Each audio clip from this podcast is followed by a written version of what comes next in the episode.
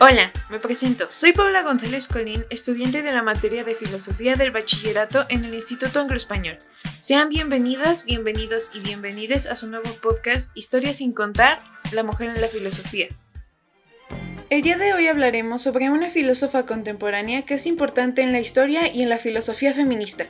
Para adentrarnos un poco, les cuento que su formación filosófica se dirigió hacia la filosofía continental, existencialista y marxismo.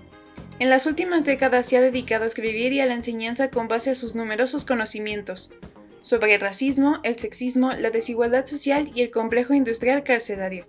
En la década de los 60 decidió que quería estudiar filosofía y profundizar en el conocimiento de Kant, Hegel y Marx, como nos dice en su autobiografía. Un día le pidió una entrevista a Herbert Marcuse para solicitarle bibliografía filosófica y poder asistir a su seminario sobre Kant. Para su sorpresa, Marcuse la atendió ese mismo día y la primera pregunta que le hizo fue ¿Estás segura de que quiere estudiar filosofía? Desde entonces nace la insistencia en teorizar una política del lenguaje a través del género, la raza, la clase y la cultura, ya que las clases de Marcuse fue uno de los máximos aprendizajes desde entonces en su carrera. Con esto, empezamos. Angela Davis Angela Yvonne Davis nació el 26 de enero de 1944 en Birmingham, Alabama, Estados Unidos. Es una filósofa, política marxista, activista afrodescendiente antirracista, feminista, defensora de los derechos de las personas LGTBIQ, abolicionista del sistema carcelario y profesora del Departamento de Historia de la Conciencia en la Universidad de California en Santa Cruz Estados Unidos. Creció en el barrio de Dynamite Hill, siendo testigo desde pequeña de la brutalidad policial, el supremacismo blanco, la segregación racial y las casas de cientos de familias negras destrozadas por bombas ocultas del Ku Klux Klan. A los 15 años se mudó a Nueva York para estudiar en Elizabeth Irwin, donde conoce el socialismo y lee el manifiesto comunista. Con esto ella comienza a comprender que el racismo y la opresión de los pueblos negros va en un contexto capitalista mundial y que las expresiones de racismo que había presentado en Dynamite Hill eran resultado de un sistema despiadado que se mantenía en pie mediante el fomento de rencor, la competitividad y la opresión social de un grupo social por otro. Después, Angela se empezó a involucrar en los movimientos por los derechos civiles. Sin embargo, en Nueva York su actividad política se intensificó y una de sus amigas la invita a Avance, una organización juvenil que estaba vinculada al Partido Comunista. Gracias a sus intereses en Kant, Hegel y Marx, Angela decide estudiar filosofía y solicita una beca para la Universidad de Frankfurt, Alemania, en donde vive dos años. Angela fue alumna de Adorno y Habermas y conoció la Alemania Oriental, así como varios estudiantes involucrados con el socialismo que se oponían a la ocupación estadounidense de Vietnam. Las noticias que recibía sobre el clima político de Estados Unidos y la gestación de un nuevo movimiento de liberación negra hacen que decida regresar a Estados Unidos para terminar su doctorado en la Universidad de California. Angela sabía que para continuar con el trabajo académico era indispensable estar comprometida en una actividad política. Durante los próximos años se dedicaría intensamente al activismo en el Comité Coordinador Estudiantil No Violento y a su doctorado en filosofía, cuya tesis dirige a Marcos. Poco tiempo después se enlistó al Club Chelumumba, una célula negra del Partido Comunista que se encargaba específicamente de los asuntos de las personas negras en Los Ángeles. Tiempo después, Angela Davis apareció en la lista de los 10 criminales más buscados por el FBI. La acusaban de secuestro, asesinato y conspiración, en su autografía, Angela narra detalladamente cómo esperaba con angustia su detención, los cambios de apariencia, las pelucas, los vestidos, las noches en vela, los viajes clandestinos para no levantar sospecha fueron parte de su temor.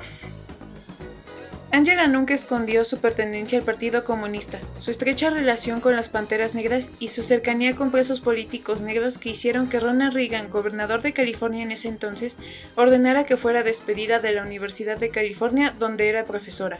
Fue arrestada el 13 de octubre de 1960, después de haber pasado varios meses escondiéndose de la policía y del FBI en un hotel. A pesar de que al comienzo fue llevada al pabellón de enfermas mentales de la cárcel de mujeres de Nueva York, donde fue aislada y vigilada, su tenacidad y firmeza no desaparecieron. Al comienzo, los dirigentes de la cárcel argumentaron que el aislamiento era necesario para salvaguardar su integridad física. Sin embargo, Angela cuenta que más bien se trataba de evitar que las otras mujeres privadas de su libertad conocieran el comunismo e ideas de izquierda, pero esto también servía como su estrategia para doblegar su espíritu. Cuando entró en huelga de hambre, mujeres en otros pisos y pabellones se unieron a ella. Después de ser extraditada a California y gracias a un movimiento mundial que pidió su liberación, salió de prisión tras 16 meses de ser encerrada. Durante este tiempo se da cuenta que la supervivencia de las personas privadas de la libertad se debía a que entre ellas se tejía una gran red de solidaridad y familiaridad en las cuales también participaban algunas custodias. Su historia es una lección importante sobre política, resistencia y revolución.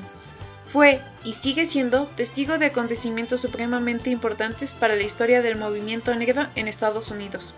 Por ejemplo, el asesinato de Martin Luther King y la candidatura presidencial de Charlene Michel, la primera mujer negra en lanzarse a la presidencia de Estados Unidos por el Partido Comunista. Su búsqueda por el equilibrio entre lo académico y la lucha política es importante y necesita ser más escuchada. En estos tiempos en los que debemos ser parte de la lucha antirracista, nuestro deber es informarnos más sobre lo importante que ha sido la comunidad negra y cómo su lucha nunca se detiene.